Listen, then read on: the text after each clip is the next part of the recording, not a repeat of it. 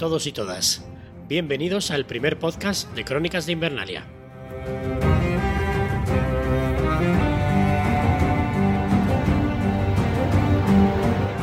Este spin-off de Cultura Seriéfila en el que vamos a repasar cada uno de los seis episodios de la octava temporada de Juego de Tronos.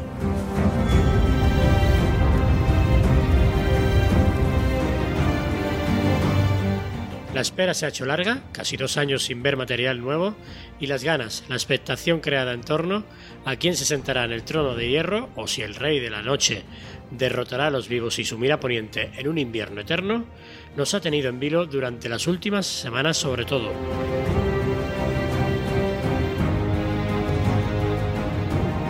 La que probablemente ha sido el mayor fenómeno televisivo de la historia, echará el telón para siempre, y es por eso por lo que nos hemos animado a hacer estas reviews en un evento ineludible que no podemos dejar pasar.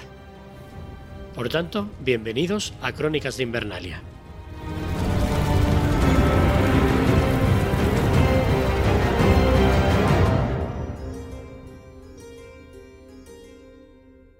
Para esta empresa, esta misión suicida, cuento con mis mejores hombres, con los de siempre, Destacado y Alberto Wikiseries. ¿Cómo estáis? Aquí pasando frío, tío, que ha llegado ya el invierno y, encima yo como tengo los ojos azules, macho, la gente me mira raro. y que siempre os he tenido azules, tío. y además eres del norte. No te, olvides. sí, soy un poco, soy un poquito Tormund, la verdad. Sí, pero sin pelo. Sin pelo. Bueno, ¿cómo os habéis sentido con este regreso y, sobre todo con la víspera del regreso? Porque yo, por ejemplo, como no vi el capítulo hasta el lunes a la noche, eh, estuve todo el día como inquieto, ¿eh? Yo estuve muy inquieto y emocionado. Y además que ha sido muy bonito y genial vivir entre los grupos que regentamos y compartimos, ver a la gente ya a partir de las 12 de la noche diciendo que iba a ver el capítulo, los que lo estaban viendo a las 3 de la mañana, los que se levantaban y han, y han vivido el, el, bloqueo que sufrió HBO. Yo, yo, yo. y yo me dispuse a verlo a las 9 de la mañana cuando me levanté y toma, sin HBO. Y yo trabajando sin poder verlo hasta la noche como Miguel. La verdad es que ha, estado muy bien todo. Sí, sí, eh, yo creo que ha venido hasta bien la caída de HBO. que se lo digan algunos, ¿no? Pero en Crónicas de Invernalia no estamos eh, solos los tres, sino que tendremos un invitado o invitada semanal. Para inaugurar este programa hemos decidido llamar a una gran amiga y también vuestra, porque ya ha estado en Cultura Seriéfila para hablar de Castle Rock. Así que bienvenida, Suanilda. Hola, muy buenas, encantada de estar aquí otra vez con vosotros. ¿Cómo has vivido tú este regreso y esta víspera antes de poder ver el episodio y tal? Pues con muchas ganas, mordiéndome las uñas, tenía ganas ya de ver qué pasaba. Después de, cómo acaba el, último de, la anterior temporada, pues ya tenía ganas de ver qué, es lo que iba a pasar. Pues sí, yo a partir, yo lo pasé mal, lo pasé realmente mal, más bien por la tarde porque empezaron a, ya en Twitter y Facebook ya no tenían ningún tipo de, de reparo en poner imágenes del episodio. Y, bueno, alguien puso incluso memes en los grupos y, me empecé a cabrear bastante.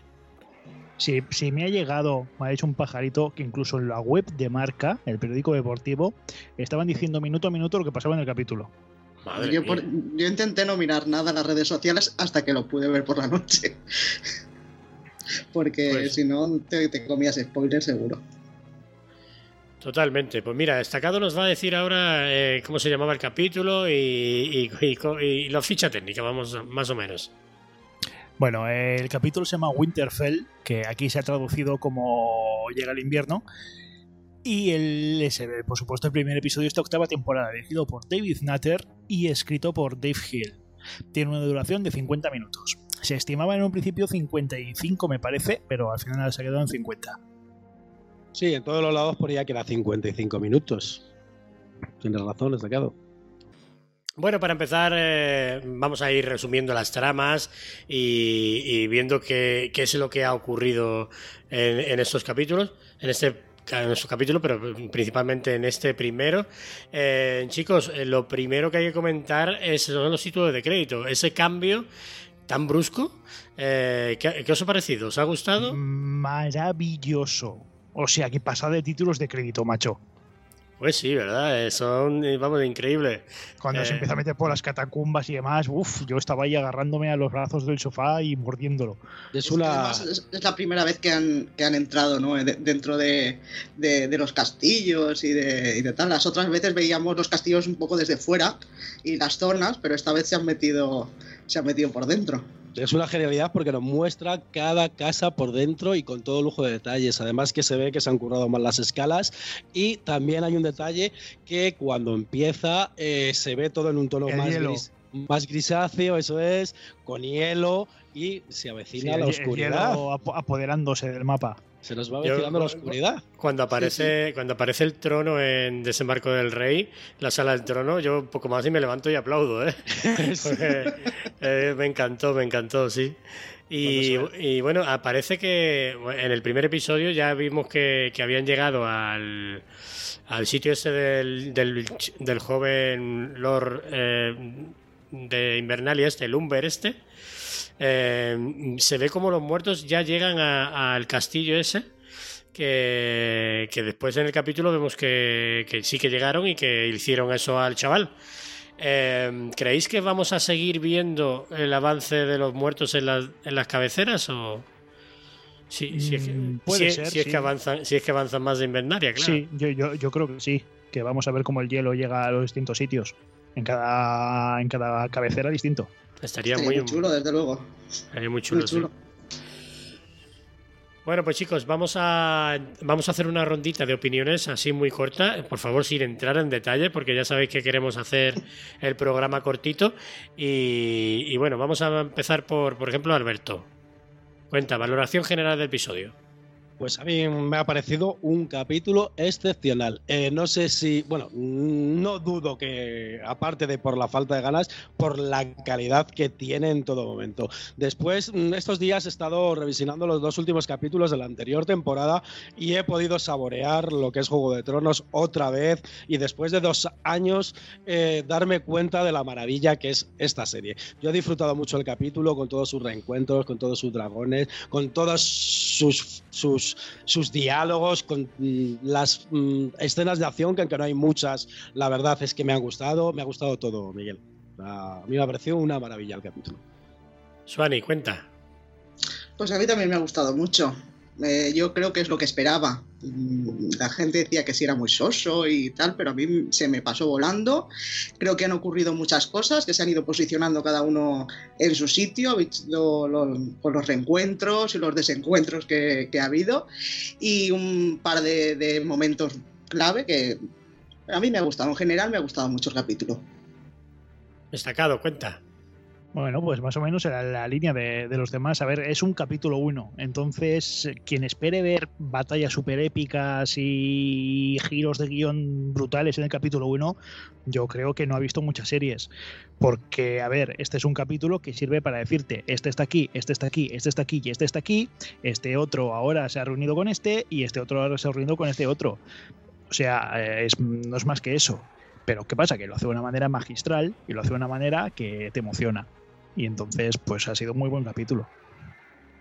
Pues sí. Mm, Yo hay veces que yo hay críticas que, que he estado leyendo que yo no sé qué esperaban del capítulo, porque es que no se le puede pedir más.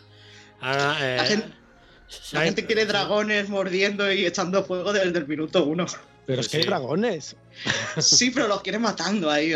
Pero es que hacen de todo los dragones. Sí, no, Sí, ya te digo, a mí Sí, me ha hasta, gustado. hasta echan la mirada del tigre, los dragones. Sí. Y, le, y, y- y- y se comportan cual adolescentes cuando ven a John Nieve besar a su madre. Claro, le echa la mirada al tigre y dice, "Ch, eh, tú no te pases un pelo, ¿eh, humano? No te pases un pelo. Yo no sé qué más queréis. Y hay una revelación que estábamos todos esperando. O sea, es una auténtica maravilla. Y como dice Stalkado, yo he de resaltar la emoción de esos reencuentros de eh, personajes que hacía desde la primera temporada que no se encontraban. O sea, Venga, Censo, Censo. ¿Quién esperaba que Ari le fuera a dar un abrazo al perro? Y la conversación que tienen. Bueno, ya iremos viendo un poquito las- estos reencuentros, pero la conversación que tiene Aria y el perro es muy top. Muy, muy, muy, muy top. Y, y ponen la nota de humor, sí señor. Eh, a mí me ha parecido también genial porque creo que hemos visto muchas series terminando y tal, y hay algunas que, que hasta los dos, tres últimos episodios no empiezan a cerrar. Eh, y esta yo creo que ha empezado a cerrar desde, desde este primer episodio y, y, con revelaciones, con muchos reencuentros que esperaba, que algunos los esperábamos para ese primer episodio, pero otros no, otros, ni las revelaciones quizá tampoco. Eh, así que yo creo que no, no, le podemos pedir mucho más. Eh, ha estado redondo para mí. Y bueno, se me ha hecho cortísimo, también tengo que decirlo. Eh, bueno, pues eh, hablábamos de, que una de las mejores cosas de, de, este episodio han sido los reencuentros, reencuentros o encuentros por primera vez, que también tienen bastante chicha. Y bueno, vamos a empezar eh, con, los, con los de la familia Stark. ¿Dónde has estado? Necesitaba tu ayuda con Sansa. No le gusta tu reina, ¿verdad? Sansa cree que es más lista que nadie. Es la persona más lista que conozco. ¿Ahora la defiendes? ¿Tú? Defiendo a la familia. Como hace ella. Yo también soy su familia.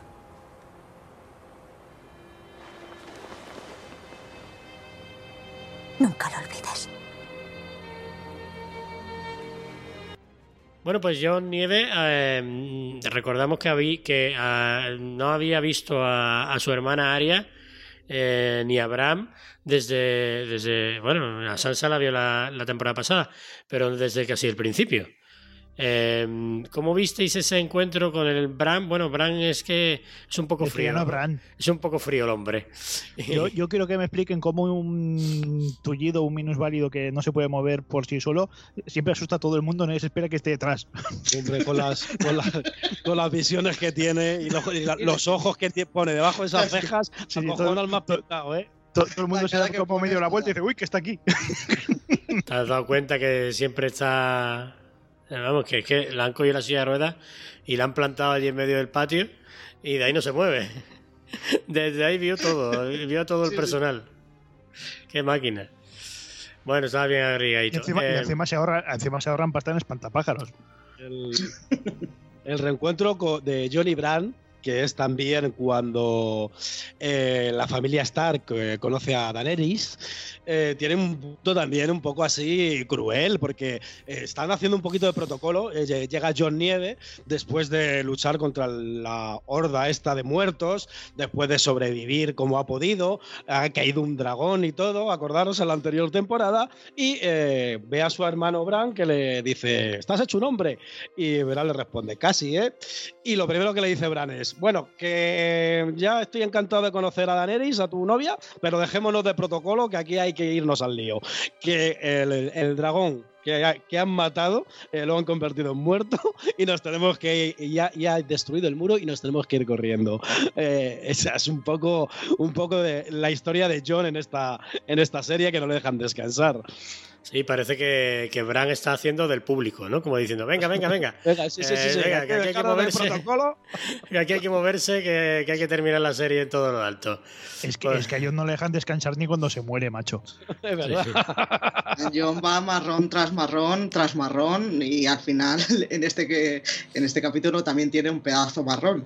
O sea, él va marrón tras marrón. Sí, el, marrón, el marronazo que le ha caído en este capítulo, yo creo que también es bueno. Yo creo que es el, el más grande que le ha caído y el que menos esperaba, ¿eh?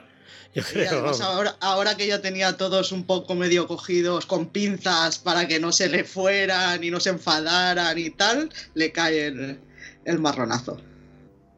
Y se lo va comiendo, como en toda la serie. ¿eh? Le van viniendo y se los va comiendo.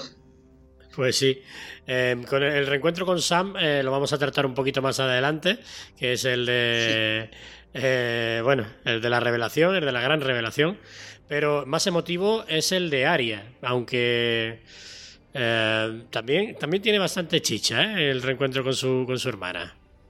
Para mí el reencuentro de John y Arya, eh, para mí es el más bonito de, de todos, porque como todos sabéis, no se ven desde la primera temporada. Si os fijáis en la escena, la escena recrea exactamente la despedida que tuvieron cuando John le regala la espada y le dio un abrazo, le da un abrazo a Arya y la eleva un poquito sobre el suelo. Eh, me gusta Y mucho ella, la y ella le dice, yo te recordaba más alto. Sí, sí, yo te recordaba salto.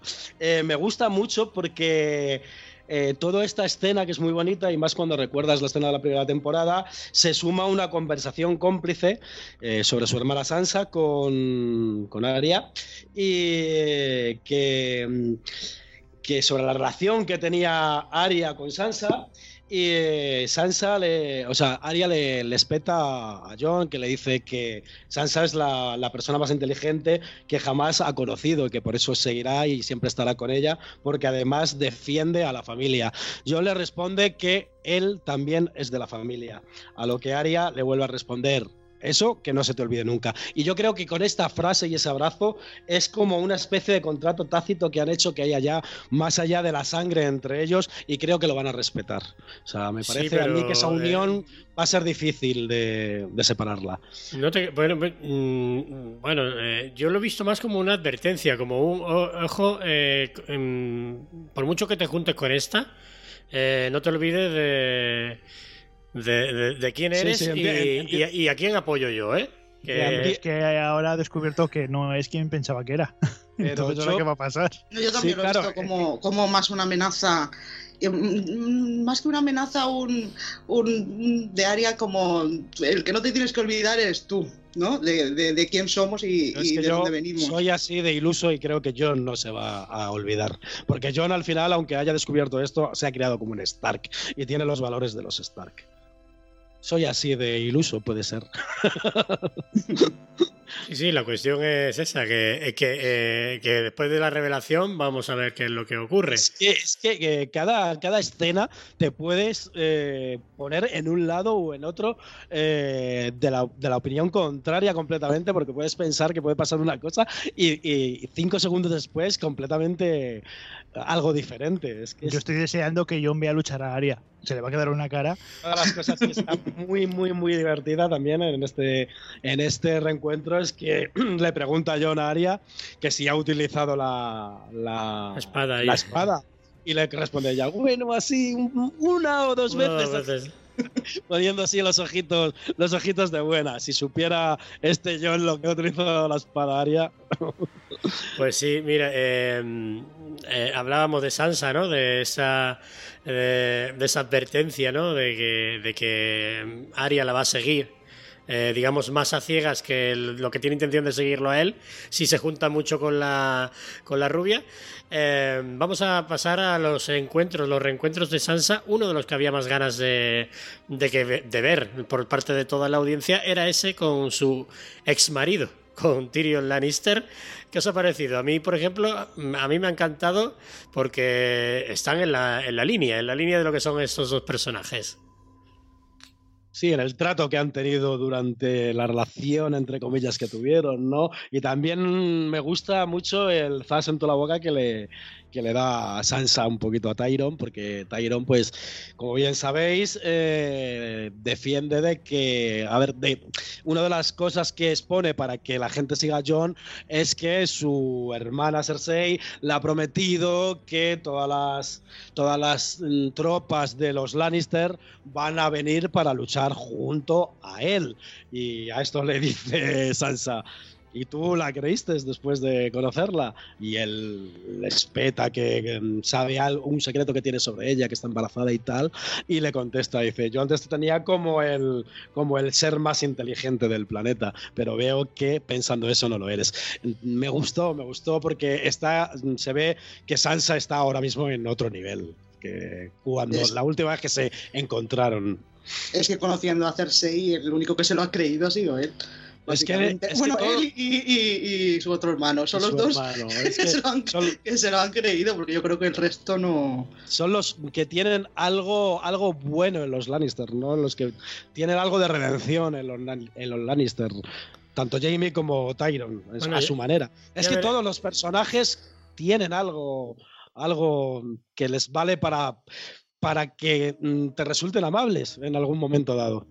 Sí, eh, sí, mm, si os fijáis, eh, yo creo que la escena tiene mucho simbolismo porque vemos a una Sansa mega alta, no sé si os habéis fijado, eh, tal como está rodada la. Le saca una cabeza a John, macho. Eh, le saca una cabeza a John, pero a Tyrion ya lo ponen. De, vamos, por, por, la, por, la, rodilla. Y, y, la verdad es que es espectacular porque nos están contando cómo ella es ahora realmente una persona que está bastante por encima de, de casi todo el mundo ahí, eh, sobre todo de, de, Tyrion Lannister, ¿no? Que, que, fíjate que la lección que le da de inteligencia con, con esa frase ¿no? es espectacular y, y Sansa eh, está ganando muchos enteros para sentarse en el trono de hierro. ¿eh? Señora de Invernalia. Suena bastante bien. También mano de la reina. Dependiendo de la reina, supongo. Hablamos por última vez en la boda de Joffrey. Algo lamentable. Tuvo sus momentos.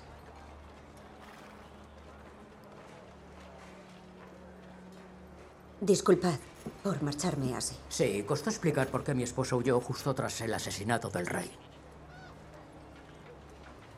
Supervivencia. Muchos os subestimaron. La mayoría han muerto ya.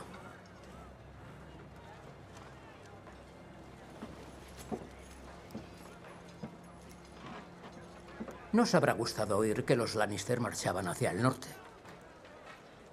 Tenéis derecho a temer a mi hermana. Nadie la teme más que yo, pero estaréis a salvo. Cersei os prometió que sus ejércitos vendrían al norte. A luchar por vos. Así es. ¿Y lo creísteis? Tiene por qué vivir ahora. Creo que quiere sobrevivir. Antes os tenía por el hombre más inteligente.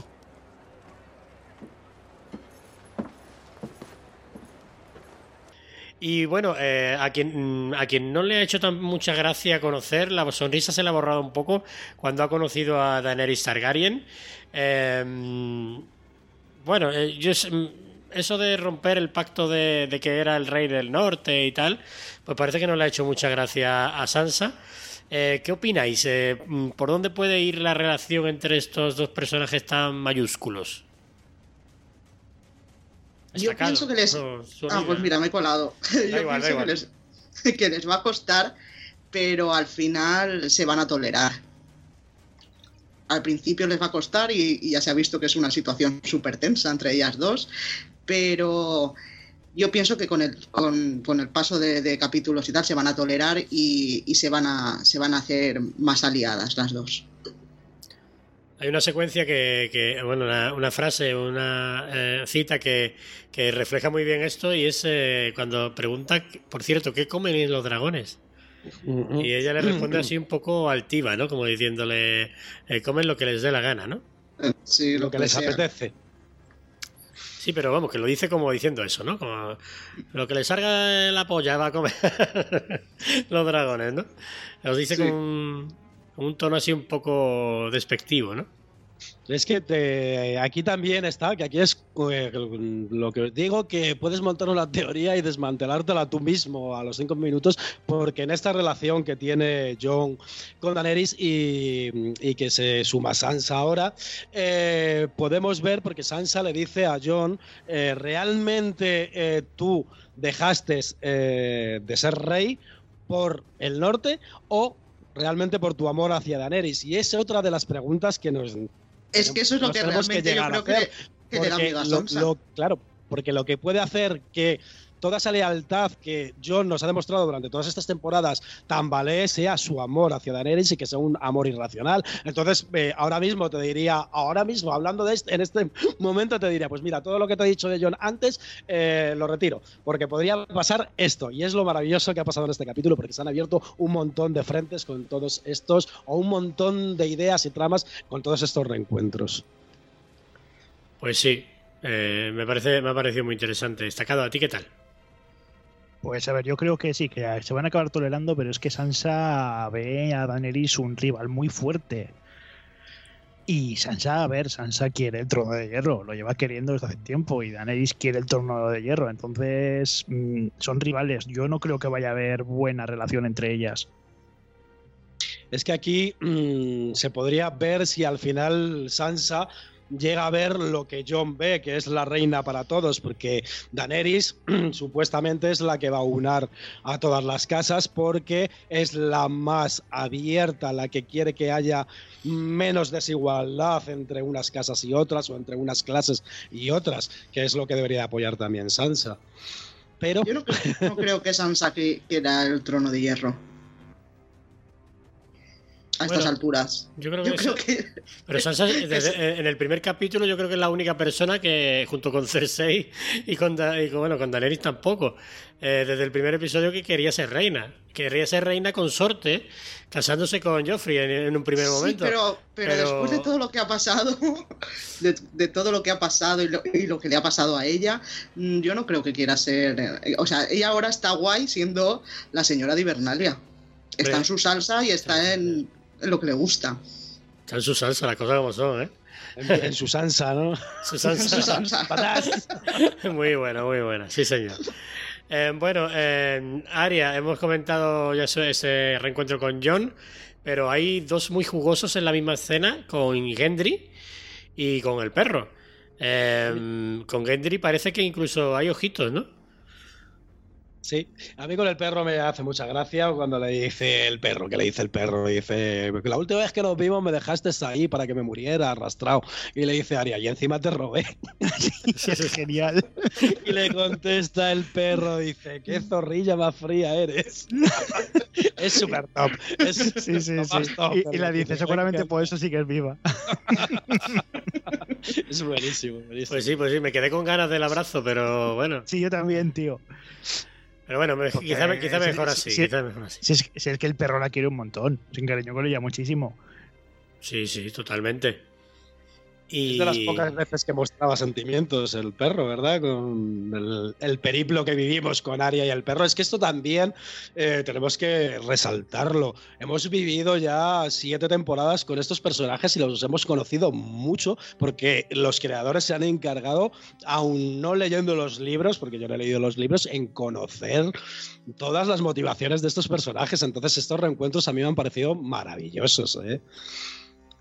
Sí, sí, además son síntomas de que, de que en los próximos capítulos, cuando la cosa se ponga ya eh, en plan de guerra así, de batalla y eso, pues eh, ya se la han quitado encima y ya como que pueden ir más al grano. Entonces, pues eh, en ese sentido está muy bien. Y nada, el reencuentro también con Gendry, que le, le... ¿Habéis visto el arma que le, que le pide? Porque yo no, no me fijé muy bien, al final no lo no lo he buscado. Pero le pide un arma muy concreta que, que puede estar guay, ¿eh? Era como doble, como dos, dos cuchillas que se separan o algo así. Sí, Tenía- ¿verdad? Como una flecha parecía, una Sí, flecha sí. que se que se separa de, de- de la Yo, esa, yo esa la voy a hacer en forjado a fuego. ¿El qué? Sí, sí. Que esa la voy a hacer en forjado a fuego. Es un puñal doble. ¿Ah, que sí? se, puede hacer, se puede convertir en solo uno. Ah, pues mira, la tía tiene todo muy bien pensado. A lo mejor con eso quiere matar a alguien, en concreto. ¿Será Cersei? Bueno. A Cersei la quiere matar, obviamente. A Cersei, ¿quién no la quiere matar? Bueno, yo Sobre creo- todo los fans, los fans de Juego de Tronos, ¿no?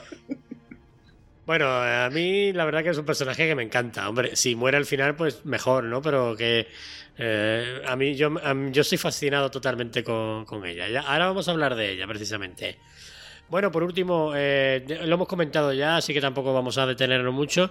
Eh, los reencuentros de Bran, que, que las conversaciones que tienen con, con John, que es la verdad muy superficial.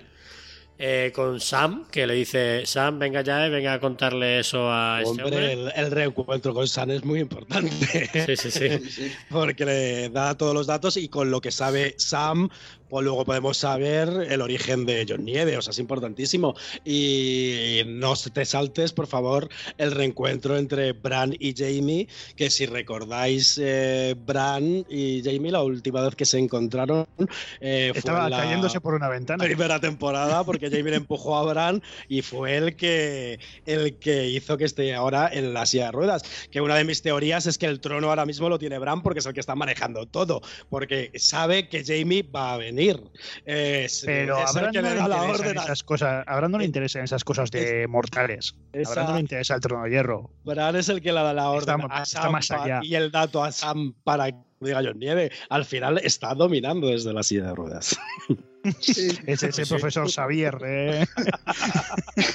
sí. Pues sí, pues sí. Cuando, cuando le dice a Sam, cuando Sam sale y le dice que, que está esperando a, una- a un buen amigo, ¿creéis que le está esperando a él o al que realmente está esperando es a, a ¿A Jamie? a quién está esperando? Es a Jamie. A quien se Está refiere esperando a con un- Jamie. un antiguo amigo es, es a Jamie, sin ninguna Sí, sí, duda. sí, sí, sí. Sí, sí, Y además, es eh, más- muy bien, muy bien el final del capítulo con ese La- cliffhanger.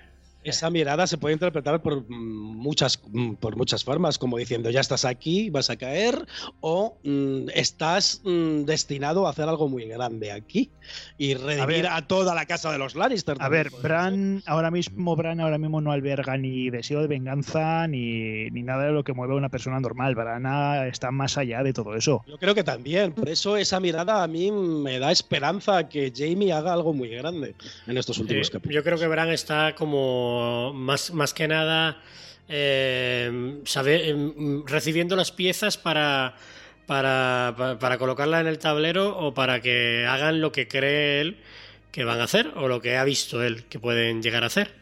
A ver, Así que ve el futuro, ya, ya sabe cómo acaba la serie. Ha visto el final de la serie ya. Entonces. Sí, habéis visto ese meme, es muy bueno. Sí, lo he visto, lo he visto.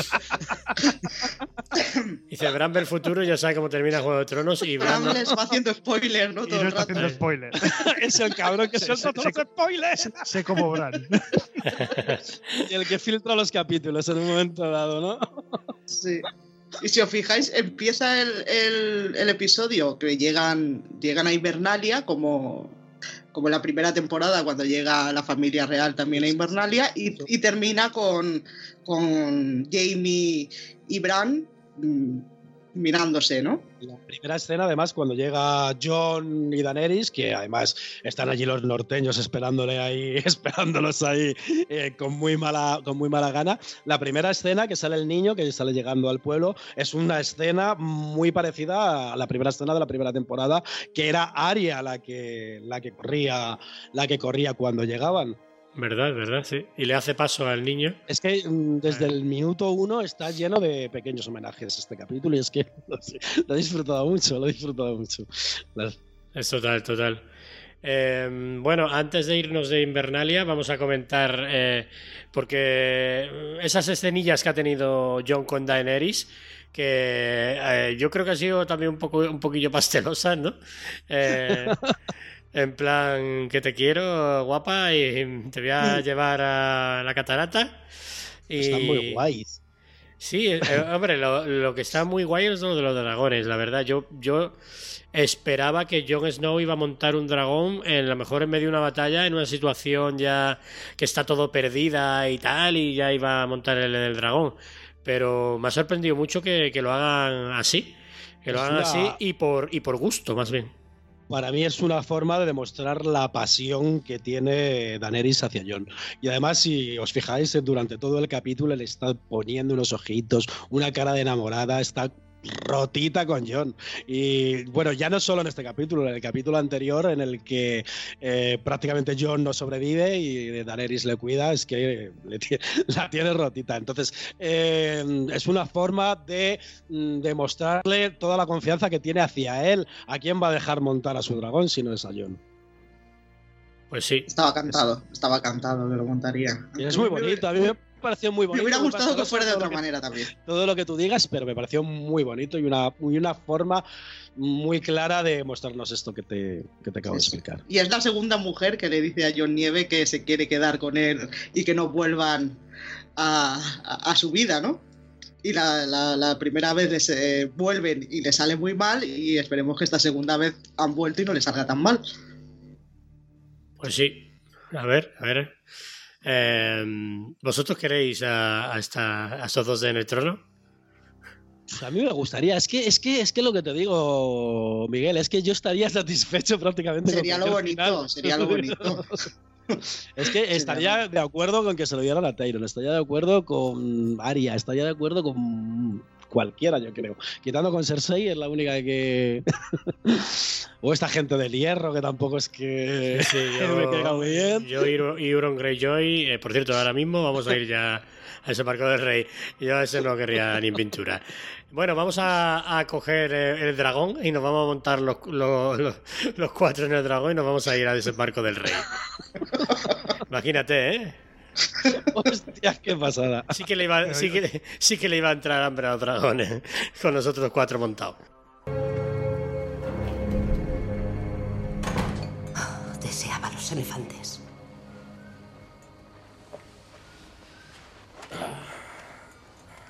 ¿Y qué tal soy comparado con el rey gordo? ¿Insultáis a mi difunto esposo? ¿Os he ofendido? Robert tenía una puta cada noche. Y aún así no conocía el cuerpo de una mujer. ¿Y el matarreyes?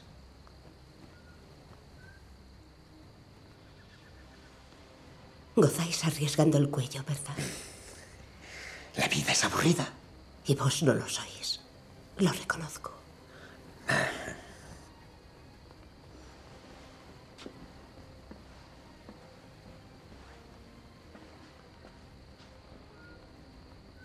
Complazco a la reina. Podéis ser el hombre más arrogante que conozco. Me gusta. Pero ahora quiero estar sola.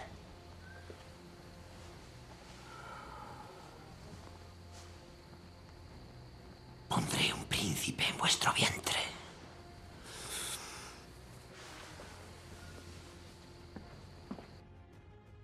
Bueno, eh, en Desembarco del Rey vemos eh, como Cersei, que está muy segurita de ella misma, como siempre, eh, recibe a, a Euron Greyjoy, que le ha traído, como prometió, la compañía dorada, aunque sin elefantes. Se hace mucho hincapié en esto de que, de que no ha traído los elefantes. ¿Qué os parece esa secuencia eh, con ese Euron Greyjoy que siempre está como, como muy subido de tono?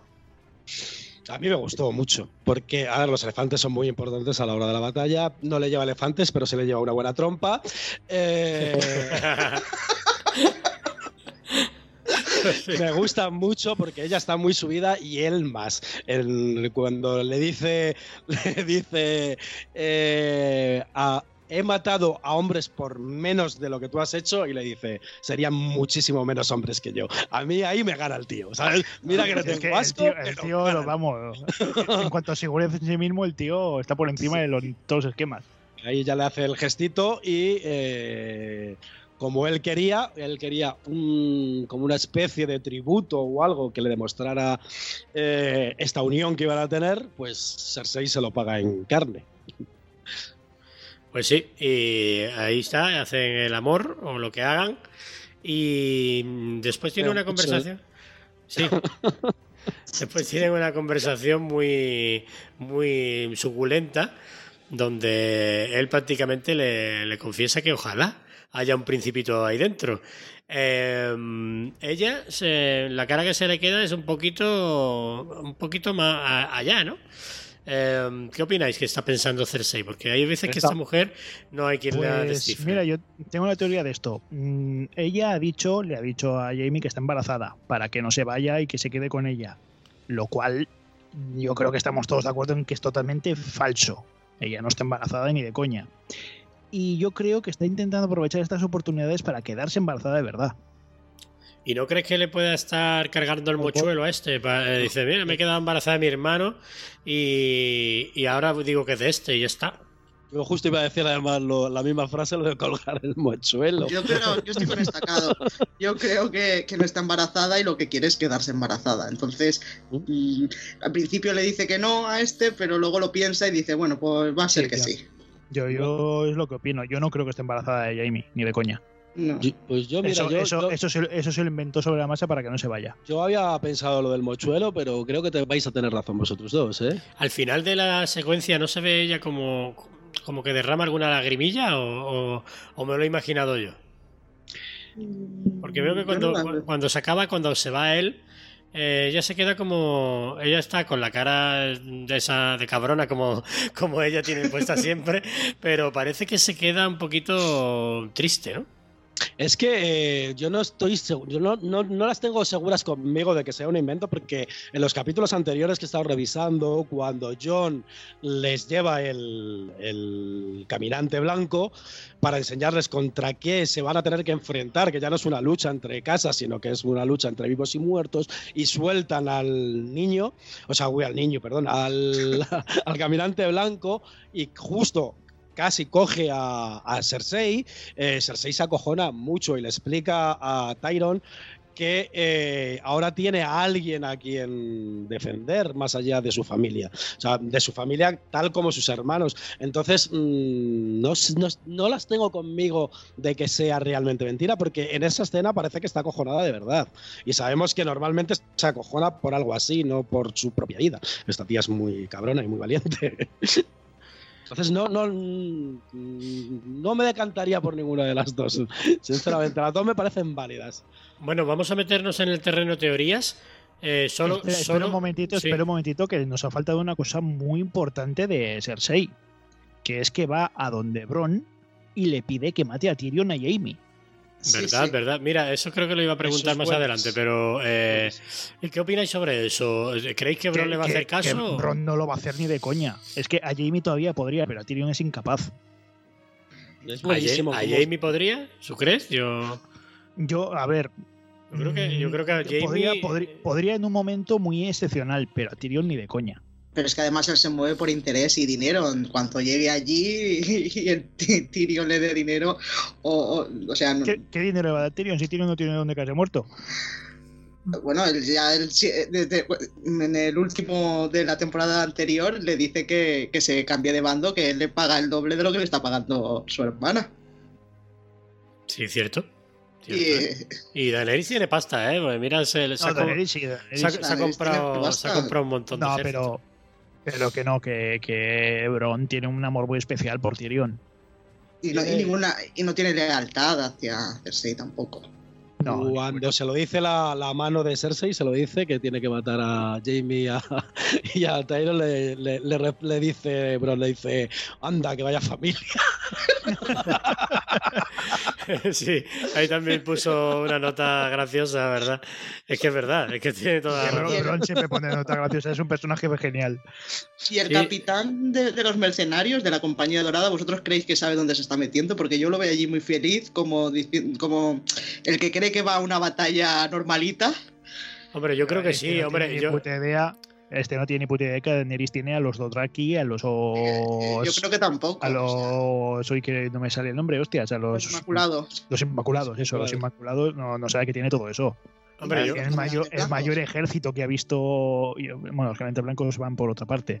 Pero Sí, que. Daenerys tiene el mayor ejército que ha visto esa tierra. bueno, yo creo O sea, digo que. que yo, Yo, creo que yo- no sabe dónde se está metiendo. yo creo que sí, en cierto sentido a él le están pagando y, y él tira para adelante. Y aparte la han presentado como muy de muy de, de Strangis, ¿no? Como muy de soslayo. Eh, como hay un actor muy secundario en la escena, pero yo creo que ese personaje eh, habéis visto que es guapete, es, rubie- es rubiete. Y igual eh, lo, lo sustituye por Iron Greyjoy, quién sabe. Pues Eh, es muy probable. Y que haga, y que haga los Yo- negocios con Greyjoy él. tiene, tiene los minutos contados. Este tío no va a durar mucho más. Mira, vamos a meternos ya en, teorías y vamos a hablar precisamente de, las preguntas que os quería hacer con respecto a, a Cersei y a toda esta gente. Eh, ¿Cuál creéis que es el plan maestro de esta mujer? Eh, ¿Creéis que eh, se la va a jugar a Euron o es Euron el que se la va a jugar a Cersei? ¿Qué pensáis? Ya veo que Estacado piensa que, que a Euron le quedan dos telediarios. A, a, Euron le queda una mierda. A ver, Euron es un tío que, que se mueve por intereses, totalmente. Se mueve por intereses y lo que quiere es ganar poder a cualquier costa. Entonces a él le da igual quién sea su patrón mientras le, le pague lo, vamos, le, le pueda conseguir el máximo beneficio posible. Y Cersei le está utilizando para conseguir su ejército y ya está. A ver, lo que quiere es que se maten en Invernalia todos y después ella acabar con las migajas. Entonces crees que, por ejemplo, crees que crees que Y eh, cuando digo acabar con las migajas, incluyó ahí a Euron también, ¿eh? ya ya. Eh, entonces crees que que Cersei quiere hacerles el sándwich. Va a hacerles el sándwich. Sí, sí, sin a duda. ¿eh? Ellos, ellos quieren que todos que hayan invernarios, caminantes blancos, se, se maten, ella acabar con lo que quede y después acabar con los cabos sueltos. Pues sí, la verdad que mal, mal plan no es. Pero ya sabéis que a Cersei hay veces que se pasa de frenada y los planes no le salen como ella cree. Pero bueno, vamos a ver. ¿Qué pensáis vosotros, Suani, Suani, eh, Alberto? Básicamente lo mismo. Yo creo que es uno de los personajes más evidentes que va a ser de los primeros en caer.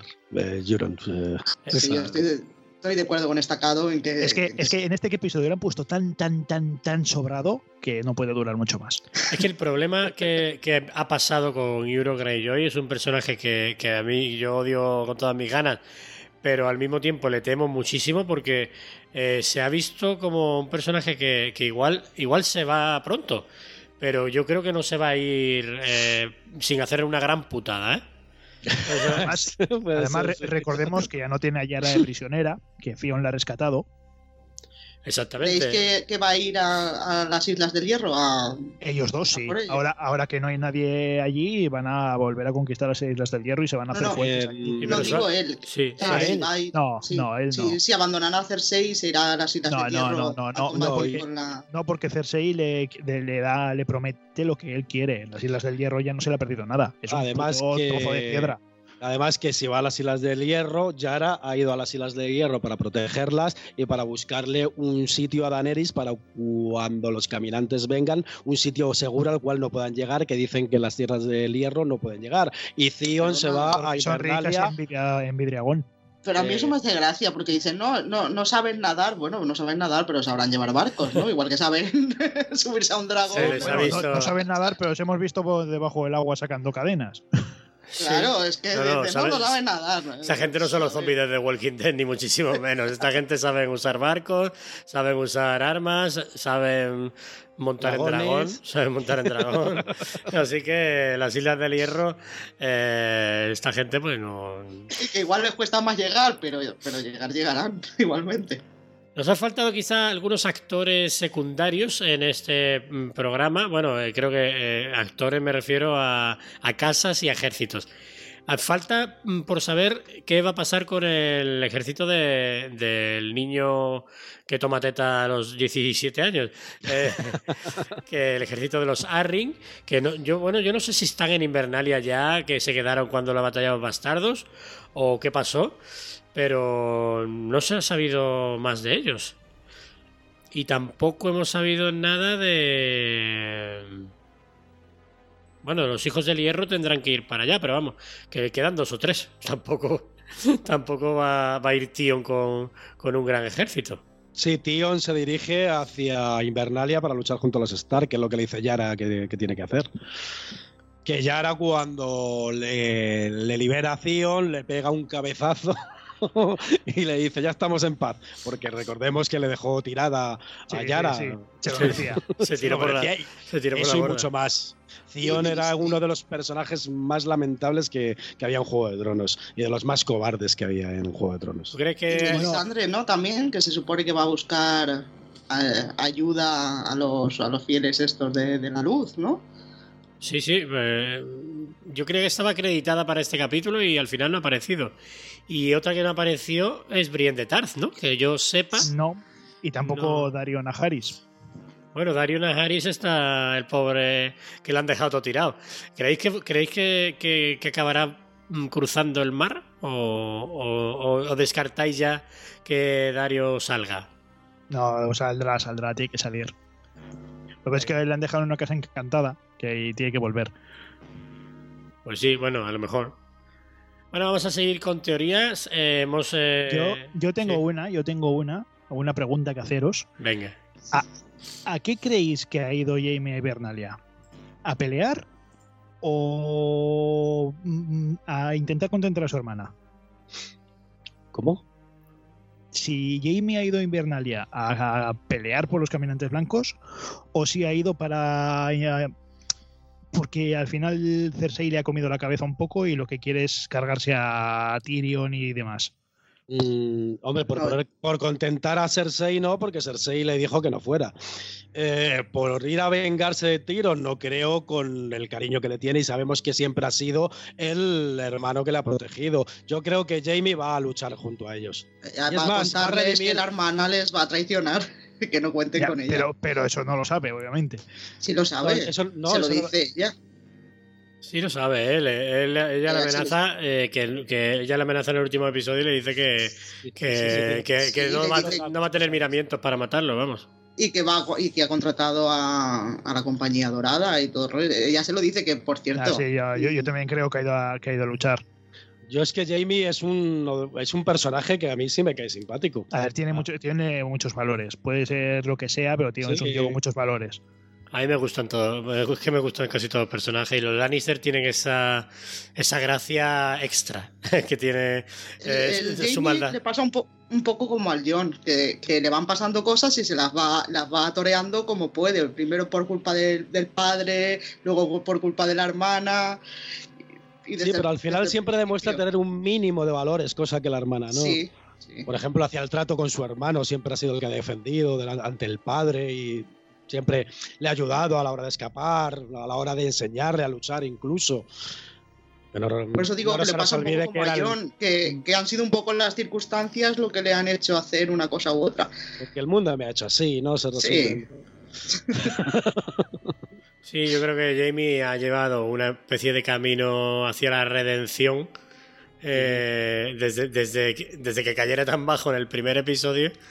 Pues ha ido un poco el pobre eh. Solo era mejorar, ¿no? Claro, no claro, más, cab- cabrón no podía ser, claro. Total. Bueno, eh, vamos a pasar ahora a, a, a las- a la gran revelación, a, re- a la revelación de, que le hace Sam a John Nieve. ¿Qué ocurre? ¿Eli? ¿Está bien? Lo está. El pequeño Sam. No lo sabes. ¿El qué? Daenerys ejecutó a mi padre y a mi hermano. Eran sus prisioneros. No te lo dijo.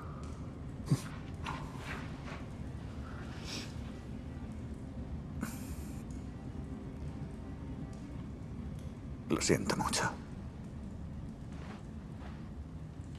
Debemos acabar esta guerra. Tú lo habrías hecho. He ejecutado a hombres desobedientes. Y también los has indultado. Miles de salvajes cuando rehusaron arrodillarse. No era rey. Sí lo eras. Siempre lo has sido. Rendí la corona a Sam. Hinqué la rodilla. Ya no soy el rey en el norte. No me refiero al rey del norte, sino al rey de los putos siete reinos.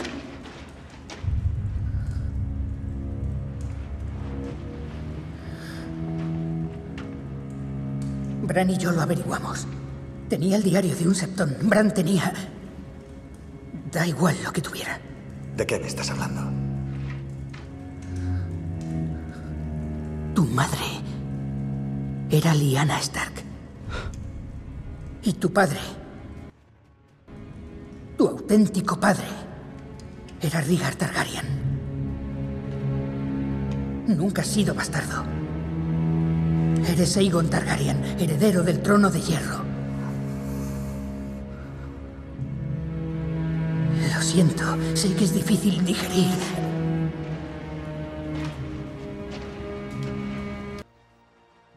Eh, si algo ha caracterizado este episodio eh, mm, como el gran shock que ha ocurrido, ha sido la revelación del gran secreto que, tenía Jon Snow.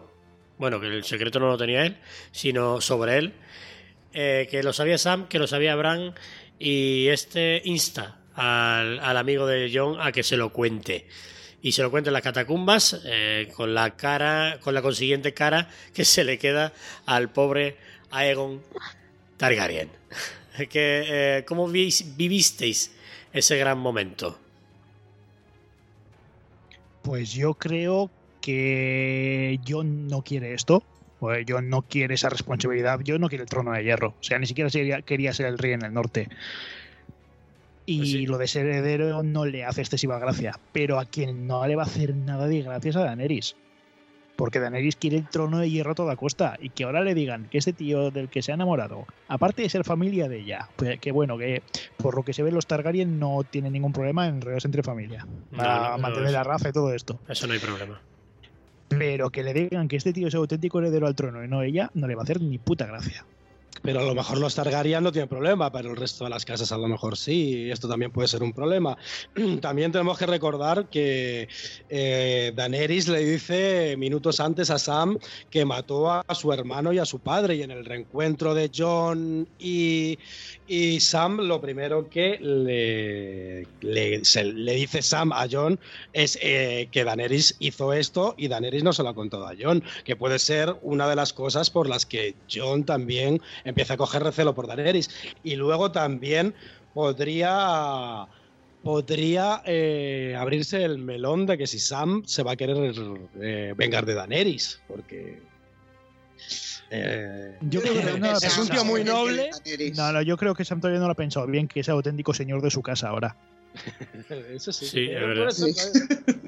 Bueno, a- en, este, en este tablero de ajedrez hay que contar con Sansa y con Arya, que sabiendo esta nueva verdad, eh, cómo van a actuar eh, con Jon, o si se van a liar con Jon contra Daenerys, o, o qué, o qué va Yo, a pasar. yo, tras esta revelación, yo no creo que Jon y Daenerys vayan a terminar en buenos términos. Yo creo que tampoco. Pues yo creo que sí, yo creo que sí, ¿Sí? que van a ser el resto los que no van a estar de acuerdo, pero que ellos dos van a van a, van a ser fuertes y van a o sea, van, van, van a conciliar después de, de- de darles la noticia de, de quién es y tal, o, o de que se vayan enterando poco a poco, que es como les gusta a ellos, ir enterándose poco a poco. Yo creo que ellos dos sí, al principio Daniel se lo tomará mal, pero yo creo que ellos dos sí que van a hacer mm, van a hacer piña, los dos. Sí, ¿tú crees? Yo, yo eh, cuando me imaginaba que, que se enteraban los dos y yo siempre yo sería un guionista horroroso porque siempre eludo el conflicto, ¿no? Entonces eh, siempre pensé, ay, estos, eh, pues, pues le dice Daneri, ah, pues, pues de puta madre, pues gobernamos los dos juntos. Ya está, pues no pasa nada. Hombre, yo pienso que ella ya piensa que gobiernen los dos juntos. Sí, pero siendo ella reina y él su consorte.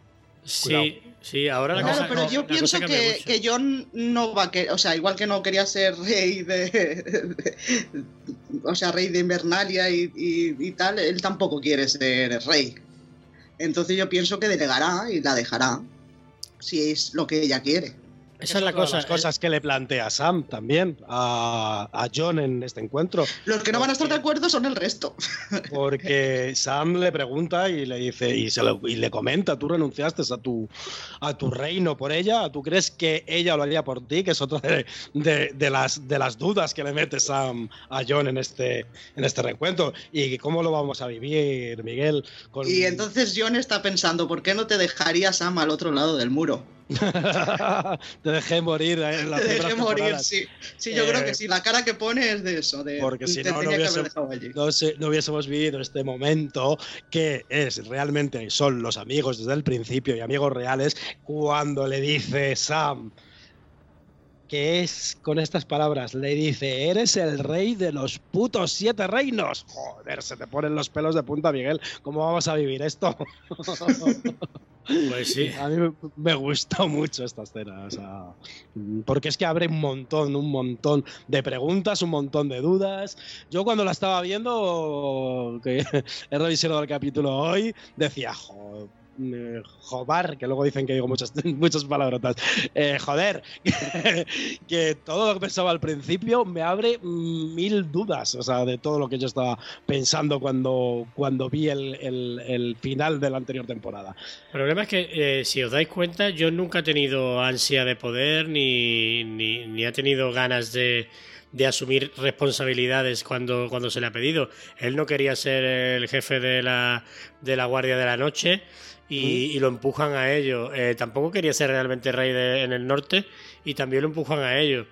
Eh, no quiere ser rey de los siete reinos, pero le van a empujar a ello. Y la cuestión es, eh, él eh, hará lo que tenga que hacer, en el caso, por ejemplo, de que ya no haya caminantes, ¿no? De que estemos hablando de, de que empiece el Juego de Tronos de verdad.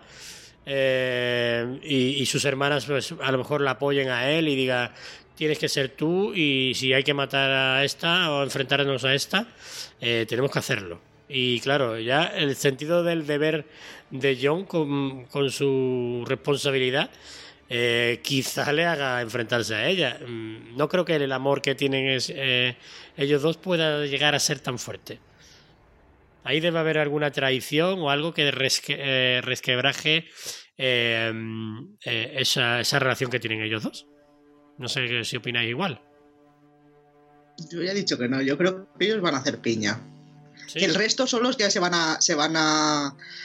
se van a pelear o, o van a intentar convencer a uno o al otro de que uno de los dos tiene que ser rey. Yo, Pero yo creo, que, ellos también, que van a ser los prejuicios de las otras casas los que a lo mejor. Porque a John, a John relativamente le da igual. O sea, y le da igual el nombre, las casas y el trono de hierro. Lo que tiene más apremiante ahora son los caminantes blancos que los ha visto y los ha vivido.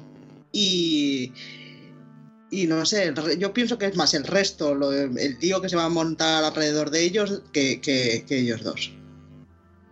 Pues sí, puede ser, puede ser. Eh, ¿Cuándo creéis que Jon le va a contar esto a Daenerys? ¿Se lo va a contar en el segundo capítulo? ¿O pensáis que esto ya va a ser una cosa ya para el cierre o algo parecido? Destacado. Pues no lo sé, tío, no lo sé, no tengo todas conmigo. ¿eh? Así estoy yo desde ayer. Yo, yo no tengo todas conmigo, macho. Es que mm, yo prefiero no aventurarme. Vale, pues muy bien. Dejamos Ambas cosas, ambas cosas estarían guays. Yo Sí. creo que se lo debería de guardar hasta el final. Creo. Pero es que John no sabe guardarse las Ya, cosas ya. y no sabe mentir. Ya. Es el problema que tiene este hombre. Sí, no sabe nada.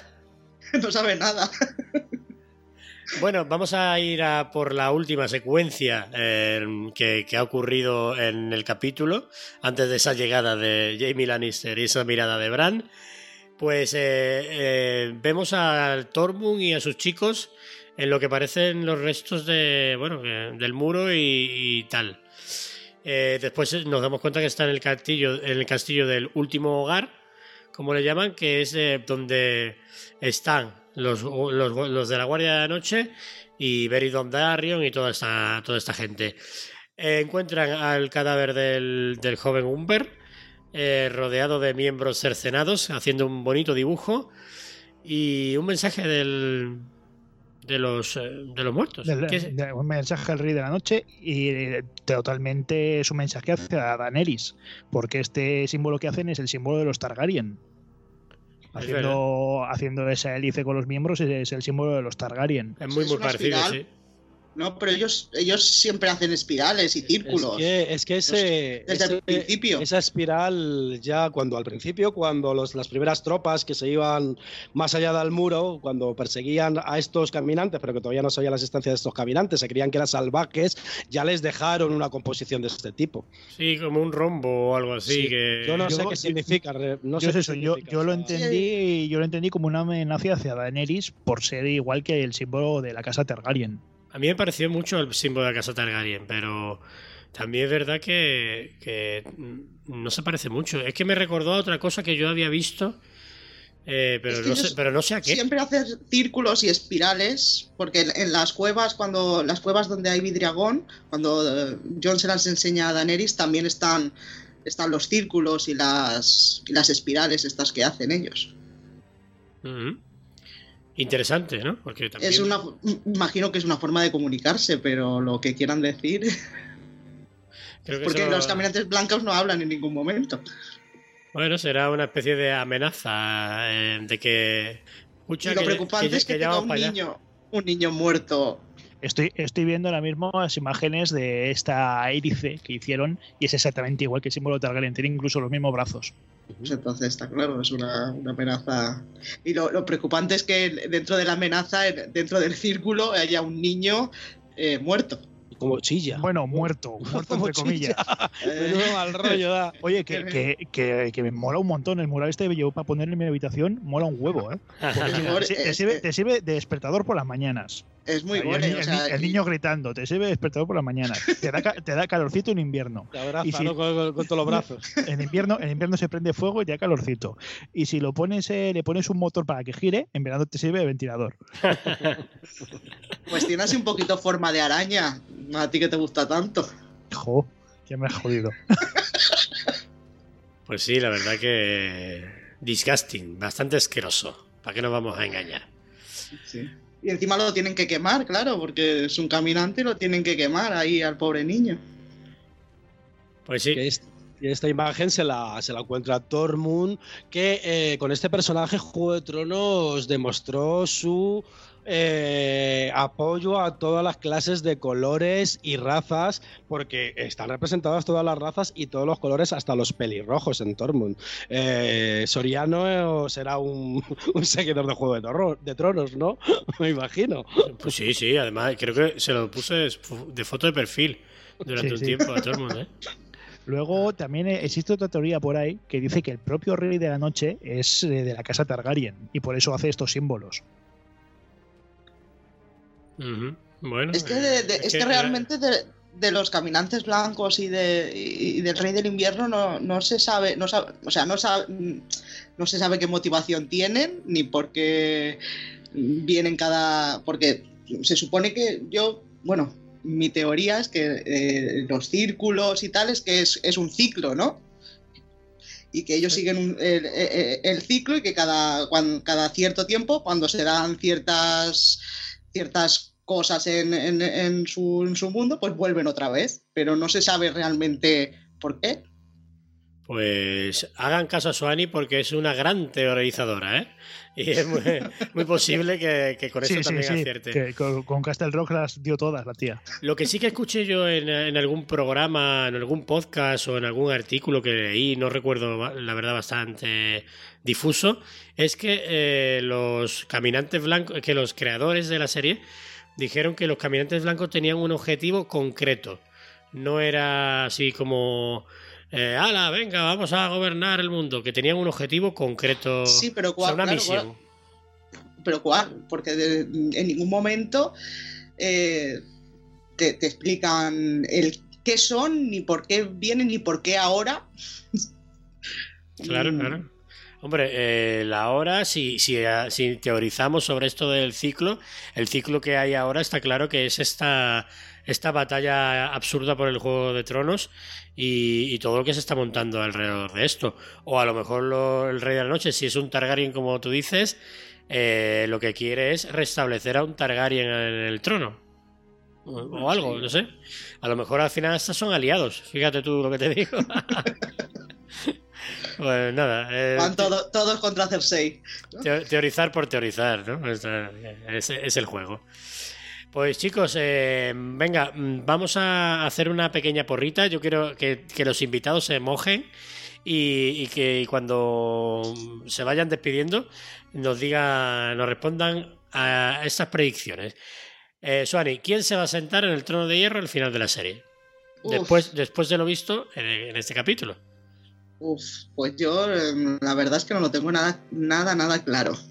Quién se va a centrar en el trono de hierro, porque eh, Daenerys tiene la visión de que ve el trono de hierro, pero nunca lo llega a tocar. Eh, así es que yo, a mí, a ver, yo a mí me gustaría que se sentara John Nieve en el trono de hierro, sinceramente. Hombre, supongo que es el príncipe prometido, ¿no? Es lo que me gustaría. Ahora, mm, yo creo que Daenerys o John Nieve, mm, mm, uno de los dos muere. Entonces preferiría que muriera John a que muriera Daenerys. Pero, claro, tengo sentimientos encontrados.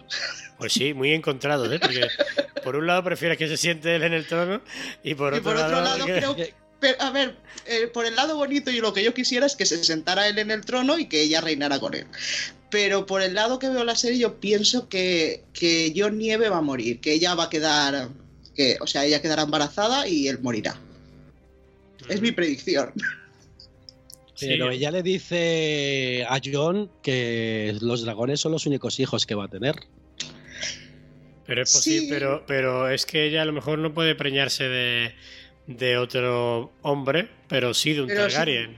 Claro, es que se dan muchas circunstancias. Mm.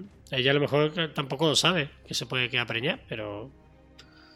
Y Si no, si no, si no lo dejó preñado el, el, el guerrero este con el que se juntaba en las principias, el- al principio de temporada, de las primeras temporadas, ¿cómo se llamaba? el Caldrogo, ¿no? Ese Caldro, joder, que Ah, esos claro, nombres pero, sin fatal. pero ese, pero ese sí que la deja. que solo he patinado ahora en todo el programa con un Pero esa, ese sí que la deja embarazada. Pero ese sí que que la deja es que embarazada. él- ella sacrifica, sacrifica al hijo por el padre.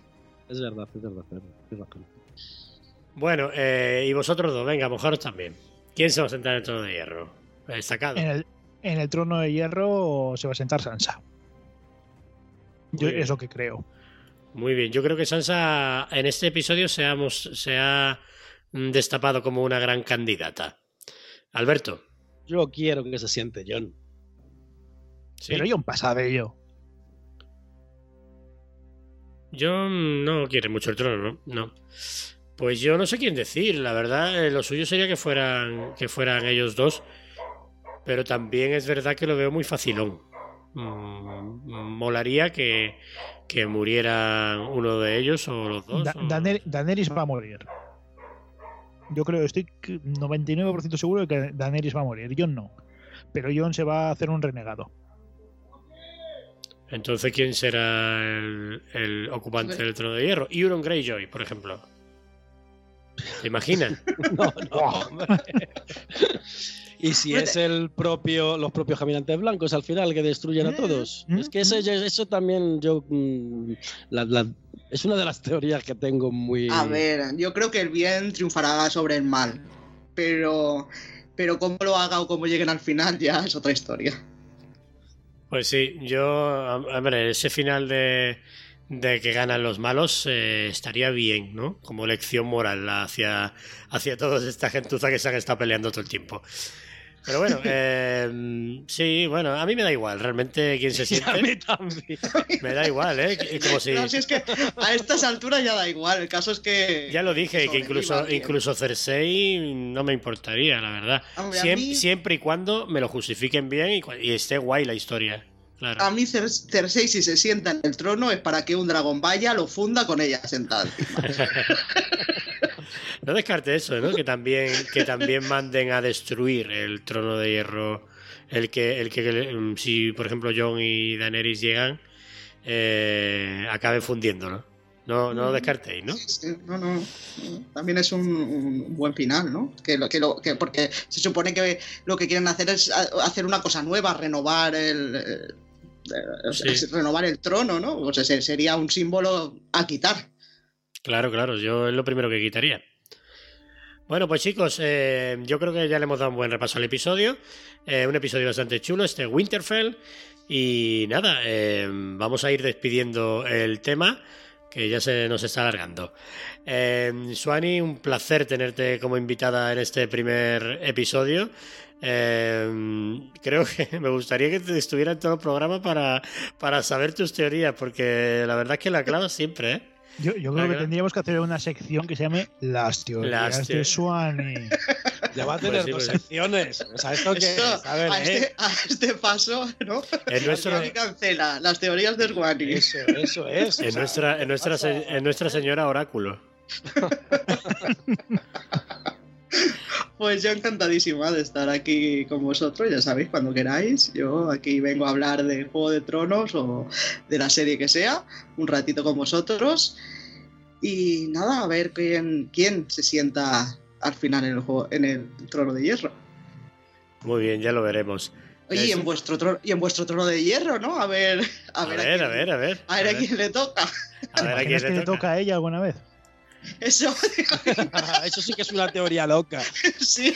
Le toca a alguien más que a Silvia y Oye, a no puede ser que estoy yo aquí jugando desde el principio y, y- y- y di- diciendo la- la- La- las preguntas, ¿no? Querías que preguntáis, dilo, no te sí, sí. Y, y no me toca nunca, ¿eh? A ver qué va a pasar. Yo no me voy a sentar en el trono de hierro. Está clarísimo. Te, merece- te mereces un tongazo, eh, Suani, te lo mereces. ¿eh?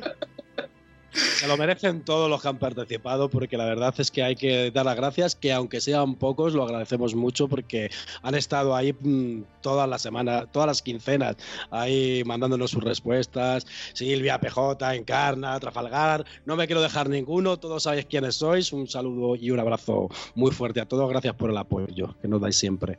Y no Muy solo bien. en lo del concurso, sino en todo, en toda la difusión que nos dan y en todo el apoyo que nos dan. Muy bien, y nosotros esperamos que este, este, esa Crónicas de Invernaria os guste y bueno, yo sé que hay mil podcasts eh, sobre Juego de Tronos y seguramente mejores que este, pero bueno, eh, teníamos que hacerlo, ¿no? Y, y bueno, ya lo hemos hecho. Eh, destacado, Alberto, muchas gracias como siempre. Eh, y nada, nos vemos en el próximo, eh, en las próximas Crónicas de Invernaria porque el otro ya lo tenemos grabado. Pues un placer y me lo he pasado como un enano, tanto viendo el capítulo como comentándolo con vosotros tres. Un placer, de verdad, ¿eh? Con lo que mola teorizar, ¿eh? Y bueno, recordad que el verano se acerca. Uh, nos acerca. Ir sacando la ropa de verano. Y sacando la ropa de verano. Qui- Quitaos la, la rebequita ya. Pues bueno, pues chicos, eh, un saludo. Vamos a despedirnos ya. Y hasta la semana que viene.